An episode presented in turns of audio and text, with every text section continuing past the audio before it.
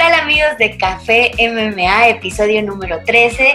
Eh, es un número especial, muchos dicen que es de la mala suerte, a mí me parece que es de muy buena suerte, entonces hoy queremos tocar un tema súper cool, pero primero quiero saludar a Alexa Grasso. Alexa, ¿cómo estás? Hola Cris, muy contenta, muy contenta. Cada vez me hace más increíble lo rápido que se pasan estos episodios, me encantan. Ya sé, ¿cómo te ha pintado esta semana? Yo sé que eh, estás muy activa, los entrenamientos, las comidas, yo te veo comer delicioso todos los días, se me antoja. Eh, ¿Cómo has estado? Bien, súper bien, pues como tú dices, dándole con todo, ya quedan cinco semanitas, ahora sí para la pelea y pues ya es, es, lo más importante. ¿Y tú por qué no, no, no hay algún sistema así de comida en México o algo así? sí, fíjate que sí. Bueno, eh, yo apenas lo descubrí hace poco y eso fue porque me empecé a quedar así como sin tiempo. Entonces fue así como de, ¿sabes qué? Tengo que buscar a alguien que me ayude a hacer de comer. Y resulta que una chava que es nutrióloga que conocí por redes sociales, este, mm, me dice, no, pues también tengo como un sistema en el que te puedo mandar tus comidas y así. Entonces me aventuré a hacerlo y está padrísimo porque pues ya tengo la consulta, o sea, ella sabe perfectamente mis porciones y todo, eh, con base en el entrenamiento que hago, que bueno, pues no se compara como un atleta como tú. No, pero es que, eh, no, no, no, pero es que te digo algo, es que esa es la clave a veces creemos que, que, las medidas que comemos son las adecuadas y no, toda, todas las personas, dependiendo de nuestro peso, la actividad y pues las metas que tengamos, es lo que debes de comer. Entonces, a mí se me hace una opción increíble que te den así las porciones indicadas para lo que necesitas. Creo que es la mejor opción para todas las personas porque todos los cuerpos son distintos. Exactamente, y fíjate que me había pasado, o sea, de que hacía ejercicio, ¿no? Y, o, hacía mucho ejercicio, o a lo mejor reducía carbos o lo que sea, pero yo ya no bajaba, o sea, ni bajaba ni subía de peso, como que ya me mantuve así en ajá, 52 kilos, ajá, y ni para arriba ni para abajo. Unos días pesaba menos, otros días pesaba más, así comía lo que comiera o hiciera el ejercicio que hiciera, ¿no? Entonces yo decía, bueno, pero es que sí quiero bajar como un poquito más, o sea, porque, pues no sé, por ciertos objetivos, ¿no? A lo mejor me quiero ver un poquito más fit y lo que sea, pero pues no lo lograba. Y ahorita, o sea, llevo como un par de semanas y la verdad es que sí empiezo a notar, más que nada como que me estoy desinflamando, o sea, como que mis células se están desinflamando y no estoy dejando ni de comer carbos ni nada, entonces estoy, la verdad sí estoy bastante contenta y, su menú está padre porque es como muy variado, entonces, pues está rico. Y que yo le quiero copiar a Alexa, voy a buscar algo en CDMX. Sí, porque a poco no, luego dices así por rápido, te haces lo mismo, lo mismo, lo mismo, lo mismo. Y nada, pues no, tu cuerpo necesita diferentes nutrientes siempre. Qué padre, me da mucho gusto que, que hayas tomado esa decisión, Cris. Sí, oye, bueno, ya que estamos haciendo el comercial, pues nada más dime cómo se llama el tuyo en Guadalajara para etiquetarlos igual y, pues sí, ya platicamos de ello. El sistema de comidas en el que yo estoy ahorita se llama ANC, es Advanced Nutrition Center. La verdad está delicioso todo porque es aparte con un toque gourmet. Eh, los envases son de cristal, entonces son reutilizables, apoyamos a la ecología y, y bueno, está padre también tener esa, esta costumbre, ¿no? De limpiar tu platito, lavarlo, regresarlo y así pues es un ciclo para no estar eh, pues haciendo tantos desechos. Yo me gusta, me gustó la verdad todo. Sí, está padrísimo. Eh, aquí en México se llama Sano Deli, igual les vamos obviamente a compartir eh, las redes sociales, o sea, etiquetamos ambas cuentas y si les convence, pues háganlo. La verdad es que también, pues justo, tienen planes para atletas de alto rendimiento, para deportistas en general o para gente a lo mejor que tiene otros objetivos, ¿no? O sea, a lo mejor bajar de peso o cuidar su salud por diabetes, no sé, mil millones de cosas porque todos somos diferentes. Entonces, este, pues búsquenlos y es una buena opción. No nos están pagando nada por este comercial. No, no, solamente queremos invitarlos a que pues se den más amor ustedes mismos. Créanme que es, es la mejor inversión que pueden hacer en su vida, la alimentación, porque con la alimentación tienes salud y bueno, eres más feliz. Es, es lo mejor que pueden hacer, la verdad. Sí, la verdad es que sí. Pero bueno, ok, ahora sí, vamos a hablar de esta increíble cartelera, la última, sí fue la última, ¿verdad? De Fire Island. Exactamente, fue la última y fue histórica porque fueron 15 peleas, eso no sucedía desde, me parece, UFC 2, o sea, imagínate hace cuántos años, hace como wow. 20 chorros, Todavía ni nacías, Alexa. Yo tampoco, yo tampoco, a ver, vamos a ver. Eh, pero vamos a ver. Les paso los resultados, ¿va? Por favor. Nathaniel Wood vence por decisión unánime a John Castañeda. Em, posteriormente, Ramazan Emif vence por decisión también a Niklas Stolze. Pani Kiansat vence a Bechi Correa por decisión unánime. Eh, después Tanner Bowser eh, vence por nocaut técnico a Rafael Pessoa. Moxar Evloev se mantiene invicto y derrota por decisión unánime a Mike Grundy. Eh, después viene Tom Aspinall, debuta en UFC con un knockout técnico en el primer episodio sobre Jake Collier. Después Jesse Ronson eh, le tomó bastantes años regresar a UFC, él ya había estado en el octágono, después sale, regresa con esta victoria por sumisión sobre Nicolas Dalby y para cerrar eh, la cartelera preliminar, Francisco Trinaldo vence por nocaut técnico a Jai Herbert en el tercer episodio.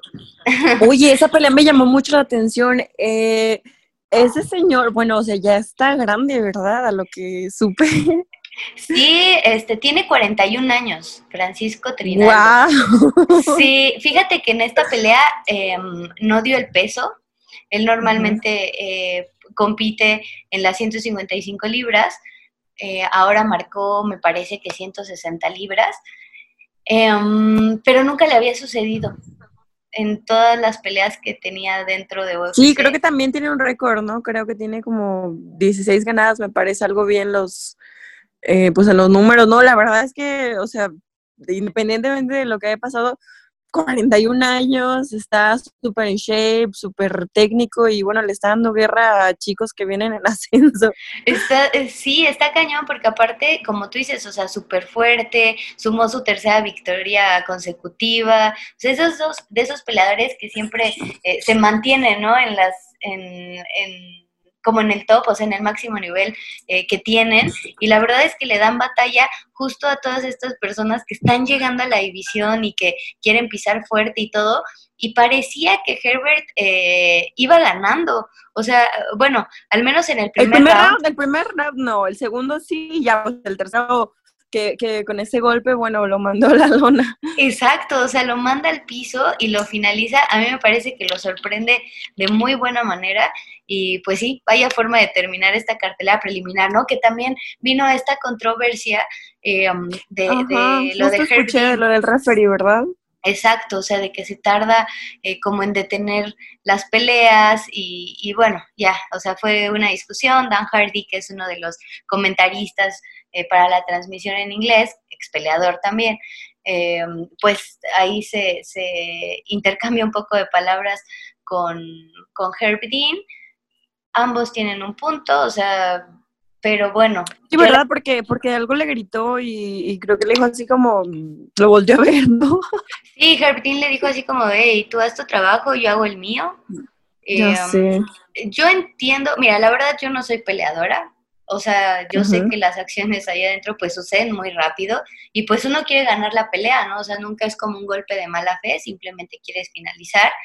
Eh, eh, me imagino que ni siquiera te pasa por la cabeza actuar de mala fe, ¿no? Ya si ves muy mal a tu oponente, o sea, no te pasa por la cabeza. Eh, claro. Eh, pero por ejemplo, como referí, o sea, porque hay muchos peleadores que les detienen la pelea y, y, se enojan, ¿no? Así como de, oye, pues es que yo todavía podía, este, me estaba levantando, me estaba recuperando. Entonces, pues también me parece que, es un trabajo complicado, ¿no? Eh, en mi punto de vista, pues Herb Dean sí tiene detenciones muy tardías y sí permite demasiado castigo eh, para los peleadores. ¿Tú qué opinas? Eh, yo creo que sí se tardó un poquito porque la verdad el chico pues ya estaba súper, no, o sea, solamente ni siquiera estaba protegiendo, simplemente estaba como, creo que con sus manos hasta un poquito trabadas, ¿no? De, de, del golpe que cayó y bueno, afortunadamente su oponente tuvo como esa, pues sí, o sea, esa manera de, oye, ya no se va a parar, pero pues como dice, ¿no? Hasta que el referee te quite, bueno, él tuvo que hacer su trabajo, dio los últimos dos golpes como para pues para confirmar, ¿no? Ahora sí como que dicen el tiro de gracia, pero, pero sí creo que se, se, se tardó un poco, honestamente. Sí, la verdad es que sí. Y continuamos con la cartelera estelar porque este chico, Kamsat Chimaev, eh, ya habíamos platicado de él la semana pasada sobre lo que había hecho, regresar a 10 días es un récord, nadie lo había hecho y además lo hace con dos victorias rapidísimas y deja claro, él así en la entrevista posterior, estoy listo hoy, estoy listo mañana, estoy listo el día que quieran. Incluso decían así como de, bueno, igual y, ya vamos planeando qué pelea le podemos eh, arreglar para Las Vegas. Increíble. Así de que, ¿cuándo quieres pelear? Que no sea hoy otra vez. no, de hecho él decía, pues en una hora, a mí el que me pongan en una hora, yo regreso. Yo, sí, pues a temblar esa división porque viene con todo. Y, además, eh, justo, compite en 185 libras y también compite en 170, entonces es como de esos peleadores súper versátiles, eh, tiene muchísimo control de los oponentes y además tiene un striking muy poderoso, entonces eh, yo creo que, que, va a ser un peleador muy importante dentro de UFC y, ya empezaron a surgir también las comparaciones, ¿no? Que si será el siguiente Javib y no sé qué y bla, bla, bla, a mí me parece un chico con muchísimo talento mucho talento. Vamos a esperar muchas cosas y muchas buenas peleas de él. Exactamente. Em, después viene Alex Cowboy Oliveira, que vence por decisión unánime a Peter Sobota. Paul Craig vence por sumisión a Gatsimurav Antigulov. Carla Esparza vence por decisión dividida a Marina Rodríguez. Me detengo en esta pelea porque yo sé que tú la porque a ti te gustó y porque Oye, tú la es que, claro, es que de verdad estaba de que hija. tú estás emocionada, ¿no? Sí, pues es que, o sea, yo pensé que, es que la verdad, mira, tu está bien rápida, entra súper rápido a los derribes, está bien pesada, te la quieres quitar, te lo juro, está bien difícil. Entonces, pues, eh, a lo mejor mucha gente no le gusta su estilo, mucha gente dice que es aburrida, que como gana, bla, bla, bla, pero viéndolo ya eh, fríamente de afuera, ¿sabes? Como, como fan, entiendo ahora eh, por qué le dan las peleas a ella, ¿sabes? A pesar de que a lo mejor no hace daño ni nada, pero a ver, quítate los takedowns, quítatelos, o sea, párate, o sea, ¿sabes? A lo mejor no será un estilo muy llamativo ni nada, pero a ver, o sea, en serio, quítatela, o sea. Entonces, pues creo que eso, eso, eso, es lo que la hace, pues, la, la gran atleta que es, el colmillo de lucha que trae, pues, súper fuerte, pero pues la verdad es que qué bonita pelea dieron las dos. Marina con estos codos de abajo me, dio una muy buena idea. Estaban muy padres, pero sí, este, pues qué padre, qué padre que Carla va en ascenso y bueno, esperemos que, su próxima pelea sea, sea con, alguien top, top de la división, ¿no? Sí, em, termina con la condición de invicta de Marina Rodríguez, que nunca había perdido. Em, había empatado eh, dos peleas, una con Randa Marcos y otra con Cintia Calvillo, y todas sus demás eh, combates habían sido por eh, victorias, ¿no? Entonces termina con esta racha de Marina y además Carla suma su cuarta victoria consecutiva, se pone en la foto, o sea, ella ya pidió el cinturón, o sea, pide una oportunidad, me parece que pues hay opciones dentro de las 115 libras, porque también vimos lo que hizo Rose Namayunas, em, pero Carla también da otra opción, dice, yo podría enfrentar en la revancha a Claudia Gadelia o también me gustaría enfrentar a Amanda Rivas. A mí esa pelea con Amanda Rivas se me haría súper buena. Ya sé, sería muy padre esa pelea, la verdad. Sí. Y bueno, después viene Fabricio Verdum, nos da una cátedra de Jiu-Jitsu y somete con un armbar a Alexander Gustafsson, quien hacía su debut dentro de la división de los pesos completos. Fabricio Verdum em, demostrando ¿no? que es el mejor jiu-jitsero de los pesos completos. Eh, fue su última pelea del contrato eh, con UFC. Habrá que esperar si renueva o si se va a otra empresa, pero realmente lo que hizo Fabricio Verdún fue increíble. Sí, qué bonita transición para sacar el armbar. Solamente que yo sí vi un poco, o sea, acostumbrada a que ver a Gustafsson pues siempre muy marcado, muy pues en forma. Eh, sí me sorprendió, la verdad es que verlo, verlo así de, pues de distinto. Sí, y es que aparte, eh, pues, o sea, él venía de 205 libras y justo lo que dices, nos estábamos como acostumbradas a verlo, pues incluso marcado, ¿no? Y, Exacto. Y yo creo que pues sí subió bastante, no sé si de masa muscular o de grasita, o sea, no sé, pero bueno, habrá que esperar si regresa a su división a las 205 o si se toma otra oportunidad para los pesos completos. ¿Tú crees que vuelva? Em, pues mira, yo creo que sí. Sí. Em, este fue su segundo retiro, entonces igual y sí, sí regresa a, pues volverse a probar. vamos, a ver qué más nos, nos trae. Sí, y después viene esta coestelar, eh, trilogía de leyendas, Mauricio Rúa enfrentando a Antonio Rogero Nogueira, dos peleadores eh, pues veteranos, o sea, prácticamente eh, han estado por 15 años dentro de UFC. De hecho, su primer combate fue dentro de Pride. Sí, justo lo que me estaba diciendo mi coach, o sea, mis coach que pues ya son más grandes que me están diciendo, no, es que yo los veía desde hace mucho y estaban súper, o sea, emocionadísimos viendo esa pelea. Sí, o sea, se enfrentaron primero en Pride, gana Shogun, después se enfrentan dentro de UFC cuando los dos fueron coaches de una temporada del TOF, de The Ultimate Fighter, vuelve a ganar Shogun, entonces esta era como, eh, pues ya la revancha que tenía, que debía tener. Está esperando. El Minotauro, exactamente. Finalmente el resultado es para Mauricio Rúa, gana por decisión dividida y Minotauro decide despedirse de las artes marciales mixtas. Eh, me parece que es momento, los dos son peleadores pues ya grandes y creo que pues ya consiguieron muchísimas cosas eh, dentro de la jaula, los dos son referentes eh, del deporte y pues ya no hay nada más que demostrar, ¿no? Es una carrera larguísima de muchos triunfos y de muchas cosas conseguidas.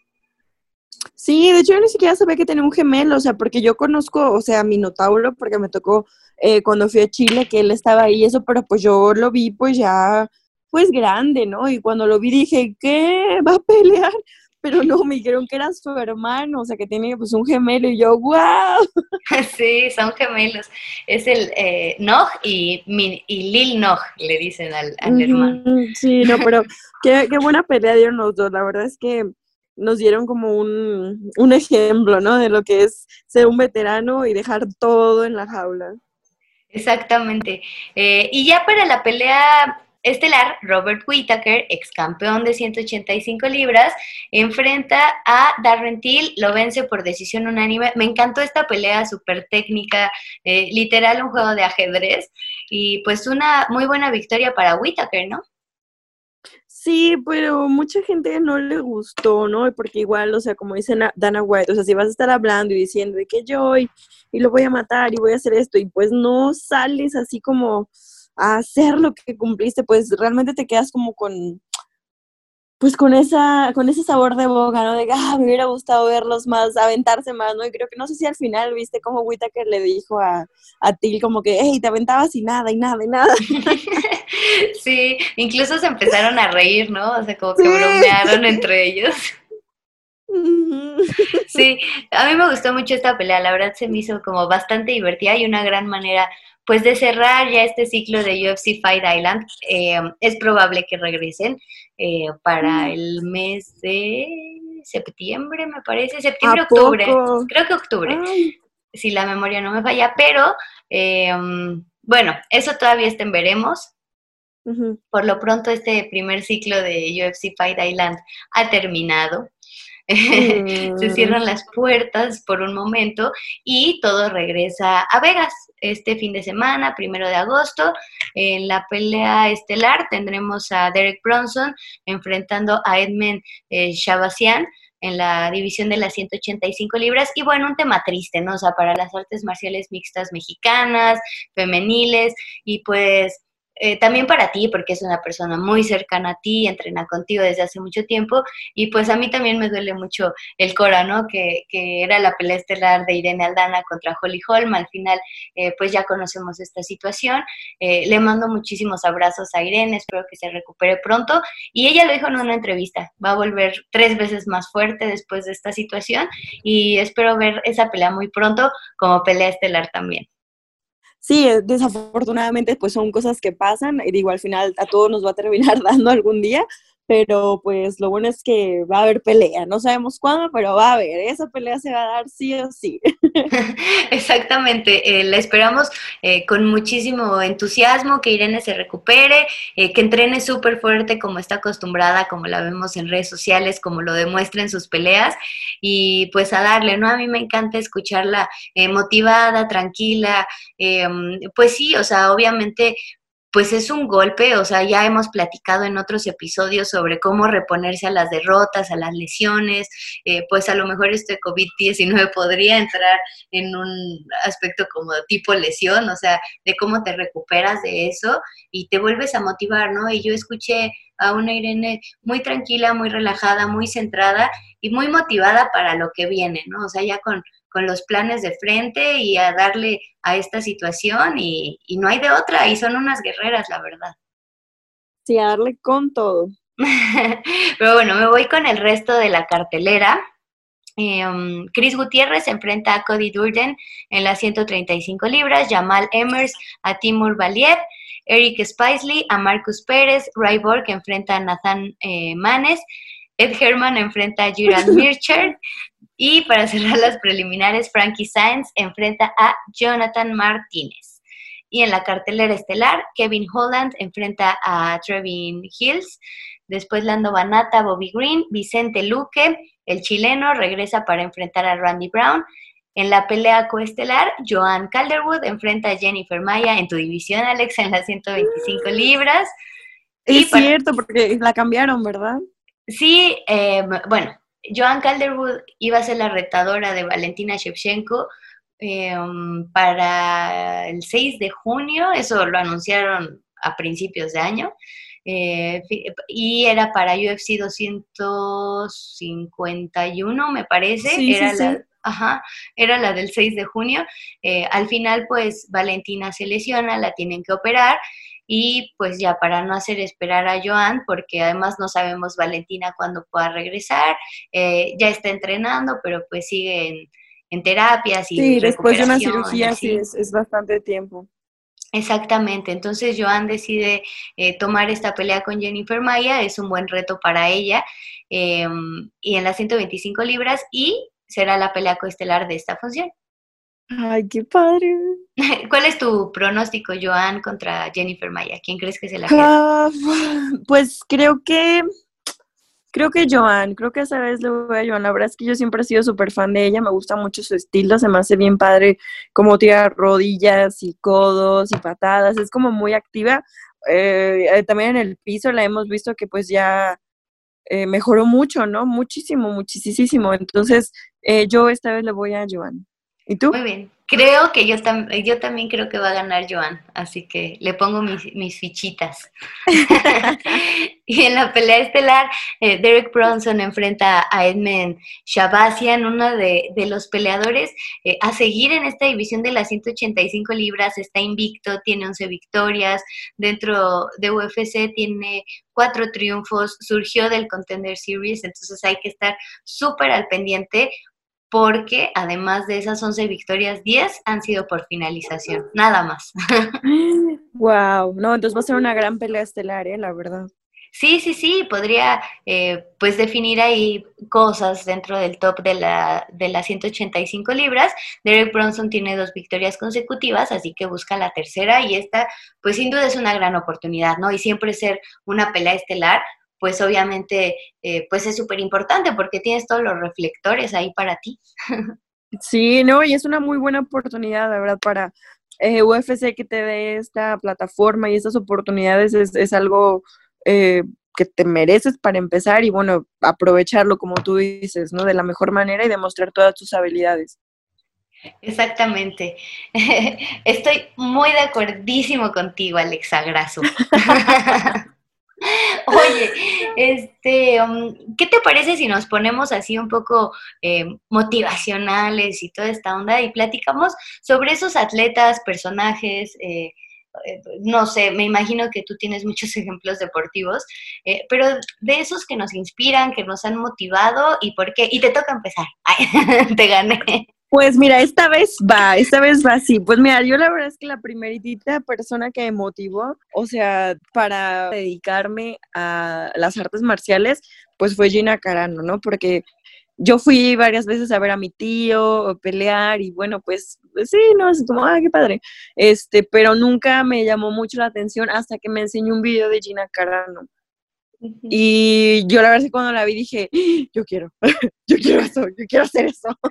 Wow. Sí, la verdad es que ella fue, fue una gran inspiración para mí, digo, todavía es más increíble lo que está haciendo y bueno, pues para mí siempre va a ser el icono más importante femenino. Sí, es un estandarte, o sea, porque realmente fue pues esa peleadora que le abrió la puerta a, la, a las divisiones femeniles, o sea, las artes marciales mixtas femeniles. A, lo mejor Ronda, pues sí, fue la que lo extendió mundialmente y hizo el super boom y la supercampeona, pero Gina fue eh, como el parteaguas, ¿no? O sea, de que voltearan a ver y de que se diera, o sea, de que la gente se diera cuenta que las mujeres eran muy buenas en las artes marciales mixtas. Sí, la verdad que sí, yo, yo la admiro mucho, mucho, mucho. Y ahora la vemos en películas y así. Eh, um, yo, fíjate que cuando, cuando era más chica, que jugaba fútbol, eh, a, lo mejor va a sonar un poco controversial lo que voy a decir. Me refiero meramente al ámbito deportivo, o sea, ya el ámbito personal y todo eso, pues, pues lo estoy dejando un poco de lado. Pero a mí me encantaba cómo jugaba fútbol Maradona. Yo veía muchísimos videos de él, eh, todo el tiempo, eh, pues yo quería hacer todo lo que él hacía, ¿no? O sea, la forma en que dominaba el balón, eh, pues tiene un gol eh, histórico, que es el gol del siglo, donde prácticamente eh, se lleva toda la defensa y se quita el portero y mete gol y así. Eh, ese es uno de mis goles favoritos. Entonces, a mí me encantaba pensar en cómo jugaba Maradona y cuando yo jugaba fútbol a mí me motivaba muchísimo, muchísimo. Y era una de las razones por las que yo me moría eh, por, por, conocer Argentina, por conocer este país, porque además el fútbol en Argentina es algo grandísimo, ¿no? O sea, es como una filosofía de la vida. Entonces, sí. este, sí, o sea, era como, como mi motor y yo escuchaba canciones, porque además Maradona es, es, lo que generó, ¿no? O sea, el, el fenómeno eh, mundial que ocasionó, o era muy grande porque se hacía música de él, se hacen películas de él, se hicieron libros de él, eh, entonces, pues, no sé, generó muchísimas emociones, eh, le, dio, le dio campeonatos a Argentina, entonces, pues para mí ese era uno de los personajes que, que me motivaban muchísimo en el deporte. Ay, qué padre, Cris. Sí, es que la verdad tener estos iconos, alguien que te introduzca al deporte, que digas, wow, no, algo, eh, pues como lo más top y que diga yo, yo quiero ser como él o como ella, es, es clave para, pues sí, no, como que dicen para animarte. Exactamente, o sea, para impulsarte, eh, que te hagan levantarte, o sea, que digas, pues si él lo consiguió, pues yo también, ¿no? O sea, y obviamente, eh, pues hay personas eh, la mayoría pues encuentran su talento y lo explotan y todo, pero pues también el, el talento y todo se, se, trabaja, ¿no? O sea, se tiene que pulir, se tiene que trabajar y a lo mejor pues no eres muy bueno para algo, pero si te esfuerzas y diario trabajas para eso, pues claro que mejoras y puedes lograr sí, grandes cosas. Totalmente. Yo, por ejemplo, eh, ya ves que te había comentado en mis clases de canto, Ajá. la verdad es que sí, al principio dices, no, soy terrible, soy la peor, pero pero no, o sea, puedes a lo mejor no ser la, la, gran cantante, pero sí, si hay un karaoke o algo, te vas a animar mejor y te van a decir, oh my God. Entonces wow. está padre, está padre intentarlo. Yo siempre he creído que eh, no importa si no tienes las habilidades o si no tienes el talento, eso se puede desarrollar. Hay gente que dice, no, no, es que yo nunca, no, no, no, o sea, inténtalo y como me dice mi coach a veces, de que no me sale algo y me dice, mira, hazlo 100 veces. Si a la 99 o 100 no te sale, entonces ya te enojas. Entonces creo que pasa eso mismo con todas las habilidades o talentos que podamos eh, tener. Yo, yo de chiquita, te soy honesta, yo jamás me imaginé que fuera a ser buena peleando, pero pues de, hacerlo y hacerlo, pues se fue dando, ¿no? Y, después, eh, no, no, no es como que, ay, yo nací siendo peleadora, no, no, no, no, yo, yo ni idea, yo quería ser gimnasta, patinadora, este, este, actriz, ¿sabes? O sea, cantante, yo, yo quería, o sea, otra cosa totalmente diferente, pero mientras lo practiques y lo practiques y lo practiques, esas habilidades, lo que sea que hagas, se van a, se van a, a desarrollar y te van a hacer una mejor persona eh, de acuerdo a lo que tú quieras, pues a, esa, ese deporte, a ese instrumento, a lo que tú desees. Me encanta, me encanta el Alexa Consejo, el Alexa Oye, y ya para casi terminar, eh, ¿tienes otro, otro personaje? Ay, pues ese ya te lo sabes. Ya me lo sé. Mundo sabe que es mi mayor motivación, mi mayor motor. Yo la verdad es que es más una persona, no, no, o sea, es la mejor, para mí es como un dios, ¿ah? prácticamente. Sí, la verdad es que eh, leí su libro también y cuando pues yo estaba pasando pues también por una situación difícil que me lastimé, eh, tuve una cirugía y, y, leer que él también pasó por esas cosas, cómo se rehabilitó y todo eso, eh, pues me dio un boom, ¿no? Así de, energía y dije, wow, o sea, si él lo logró y eso que le pasó algo peor, así como mil veces que a mí, eh, pues darte cuenta, ¿no? De que también son personas que son igual, igual que tú, nada más lo único que cambia es la mentalidad, las ganas y el, y el deseo, ¿no? De, decir, no, yo lo voy a lograr sí o sí. Entonces, eh, pues él es mi mayor motivación en, en esta vida. Y además es una figura súper importante, o sea, llevó las artes marciales mixtas a un nivel eh, extraordinario en Canadá, o sea, en, en Quebec, que es de donde es él, em, es un estandarte, o sea, hablas de George St. Pierre y todo el mundo es como de, sí, wow, el superatleta, y se lo ganó, o sea, la, la calidad, porque además estás hablando de, un ser humano eh, en toda la extensión de la palabra, ¿no? O sea, no solo el deportista, sino la calidad de persona, lleva la filosofía eh, de las artes marciales a cada aspecto de su vida, es una persona súper respetuosa, eh, pues no se metió como en en problemas o en, en, este trash talk ni nada de eso. O sea, él no necesitó de eso. O sea, realmente Nunca. es de esas personas súper pacíficas, digo, con ese espíritu de arte marcialista y que muchos quisieran tener esa tranquilidad, esa templanza y de llegar al, al octágono y decir, trabajo hecho. Sí, es, es un gran ejemplo. Ojalá que todos puedan pues para empezar ver sus peleas, leer su libro y, meterse un poquito más para que pues lo conozcan y a mí me gustaría que pues todas las personas que van empezando en este deporte, eh, no digo que lo tomen como ejemplo, pero, pero sí que vean lo que él hace y que a veces no es necesario ser tan altanero, tan egocéntrico para, para llegar a lo más alto. La verdad es que se puede hacer esto con mucha diplomacia, mucha rectitud, eh, siendo elegante siempre y, y claro, un asesino adentro del octágono. Me encanta, me encanta ese ejemplo de, George St. Pierre. Como dices, un asesino en el octágono y un caballero fuera de. Sí, sí, sí. Oye, a ver, ¿quién más? Dame uno más.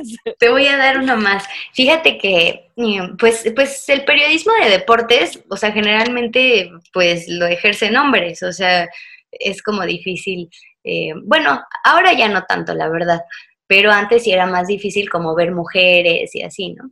Entonces, pues yo vivo en México y, por ejemplo, en ese, en ese tiempo yo, yo trabajaba en Univisión y pues era una redacción de 12 personas y 11 eran hombres, yo era la única mujer y así, ¿no?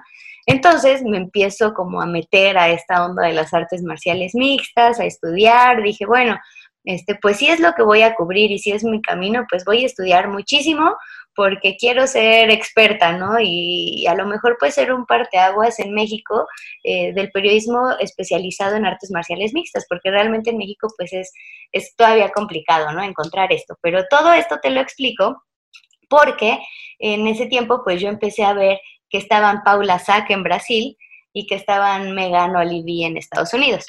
Ellas eran como las, bueno, Megan todavía lo es, Paula ya esporádicamente, pero eran las periodistas eh, pues oficiales de UFC. Entonces, eh, pues uno de mis así objetivos, o sea, yo las veía como wow, ¿no? O sea, todo lo que hacían, las preguntas que hacían, se me hacían como súper profesionales. Este, no era este periodismo rosa que luego conocemos, así de, ay, ¿cuál es tu comida favorita? Y, ajá, y las novias de los peleadores. O sea, no, ¿sabes? Es como un periodismo pues padre, o sea, investigación, que saben de lo que hablan, em, que preguntan, o sea, que todo el tiempo están como activas y así. Entonces, para mí fueron una inspiración, eran como mi modelo a seguir. De hecho, en mi tesis para titularme de la universidad, pues las entrevisté, o sea, platiqué con ellas y todo eso. Y yo, Sí, entonces, eh, como que yo las, las admiro mucho, las quiero mucho por eso. Eh, a mí Megan me ayudó muchísimo, o sea, yo cuando empecé a ir a los eventos, o sea, un día me la presentó mi jefe, este Juan Cárdenas, y, y ella sí, no, pues lo que necesites, no sé qué. Entonces, eh, para mí es como de esas personas que me inspiran y que, pues no sé, o sea, como que uno de mis objetivos pues era justo ese, o sea, ser un referente de las artes marciales mixtas en Latinoamérica, ¿no? O sea, por, por hablar español y todo esto. Y pues creo que ahí voy, ahí voy paso a paso. O sea, Déjame decirte que sí lo estás haciendo, sí lo estás logrando. La verdad es que eres un icono del periodismo en México, estás en todas las plataformas más importantes, tus notas están súper padres siempre. O sea, no te lo digo solo porque pues eres mi amiga y trabajamos juntas, no, o sea, la verdad es que siempre trabajar contigo es distinto. Todas las entrevistas que nos has hecho a mí, a Irene o a todos los de mi equipo están muy padres y me da mucho gusto ver todo lo que estás logrando y Juan es el mejor. me vas a hacer llorar mucho. Pero no, muchas gracias. Y, y, la verdad, pues se siente bien padre, ¿no? O sea, tener este acercamiento pues contigo, con tu equipo, o sea, con muchísimos peleadores. Y pues también tú me inspiras mucho, Alexa, o sea, ¿por qué no decirlo? O sea, me inspiras y, y me motivas y créeme que cada que no tengo ganas y todo, o sea, yo te veo con una buena energía y digo, bueno, o sea, yo la veo que se ha repuesto de un buen de cosas, pues ahí vamos nosotros también, ¿no? O sea, la verdad es que ahí tú vamos, también... Cris, ahí vamos. Exacto, eres una, eres una de las, de las figuras que también admiro y, y ya me voy a poner sentimental. Ay, no, estuvo padrísimo, qué episodio tan distinto, pero pues ojalá que a las personas les guste, que pues se, se involucren más con nuestras vidas también, que sepan de lo que hacemos, aparte de este podcast que hacemos con mucho amor, es parte también nuestro trabajo, lo que queremos compartir y bueno, siempre es esto, ¿no? Dar consejos de vida, de superación, de alimentación, de motivación, de todo lo que podamos compartirlas porque pues bien dice, ¿no? Que, que, lo mejor de esta vida y la felicidad siempre es más si se comparte. Entonces, qué padre eh, que vamos en el, en el 13 episodio. Exacto. vamos por más. Este café está genial. Está buenísimo, que me sirvan otra tacita. Vámonos por otra taza. Que... Vámonos. Muchas gracias, Alexa. A ti, Cris, que estés muy bien y nos vemos la próxima semana, chicos. Chao. Bye. That's right.